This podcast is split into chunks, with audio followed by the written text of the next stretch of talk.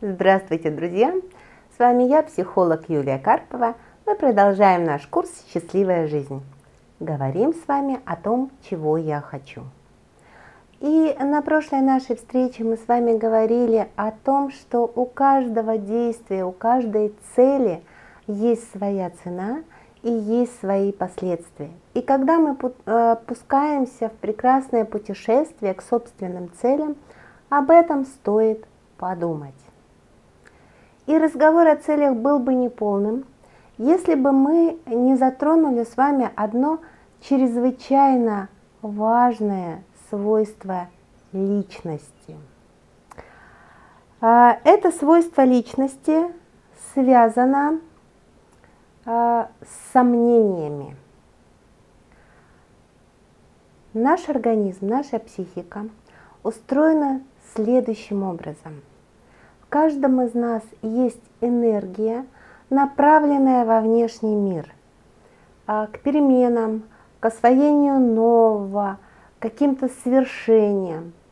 А есть энергия, направленная на сохранение накопленного. Это такие два разнонаправленные вектора.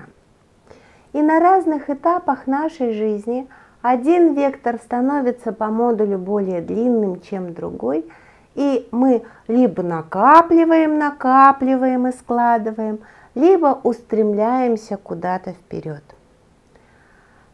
Последнее время мозг э, обременен, мозг человека, слишком большими ожиданиями. Мозг – это машина. Но по какой-то причине, вернее, есть причины, и они понятны, человечество возложило на мозг ответственность за всю жизнь и за качество этой самой прекрасной жизни. Мы все homo sapiens, и мозг принимает решение.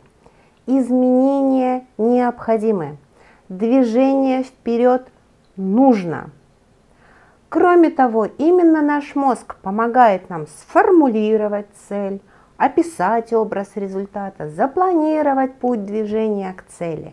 Вроде все сделано, и вдруг возникают сомнения. А хватит ли у меня сил, а оправдаются ли вложенные ресурсы и усилия, а получится ли у меня, а право ли я имею, а что я буду делать с этим результатом. И если не разобраться с этими сомнениями, то мы так и будем между двух стульев то ли к умным, то ли красивым. Потому что все сомнения порождают страхи, порождают страхи, тревоги, и у каждого из нас свой пакет, базовый пакет этих страхов и тревог. Представьте себе ситуацию. А, ну, например, вы работаете в офисе и всегда сидели за определенным столом. И вдруг в офисе перестановка, и вам предстоит пересесть за другой стол. Есть вероятность, что там даже удобнее, светлее или уютнее, или рядышком окно. Но почему-то первая реакция организма это м-м". Мало кто искренне радуется предстоящим переменам. Первая реакция на любое изменение внешней среды – это тревога. Даже если я пересел за другой стол в знакомом офисе с други, э, со знакомыми людьми, то непонятно, понравится ли мне там, будет ли мне так же комфортно, будет ли у меня хороший обзор, будет ли столь же приятное общение с соседями – то есть все это организм перерабатывает, рассматривает разные варианты и повышается тревога. А, в процессе целеполагания ученые, практики выявили несколько типовых страхов. У меня на сайте э, будет э, размещена таблица страхов, которые возникают обычно, чаще всего в головах и душах людей в процессе целеполагания. Это упражнение. Посмотрите, пожалуйста, на эту таблицу. Посмотрите, какие страхи вам присущи, потому что относительно разных целей у нас могут быть совершенно разные страхи. Можете ли вы справиться с этими страхами сами? Или вы можете воспользоваться теми подсказками, которые даны в этой таблице, а они там есть.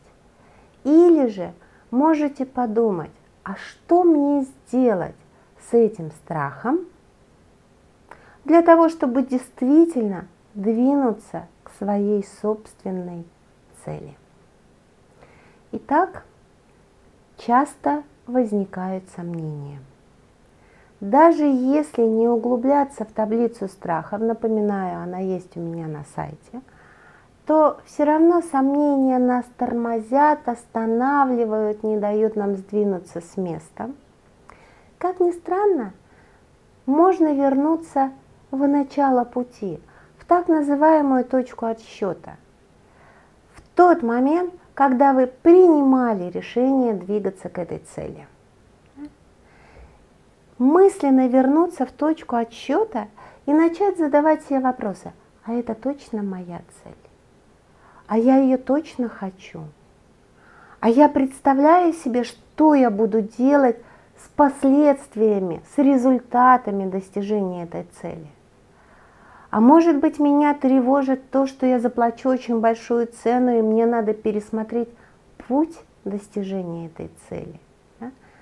То есть если у вас есть распланированная, сформулированная цель, и по-прежнему вас одолевают сомнения, нужно вернуться в точку отсчета.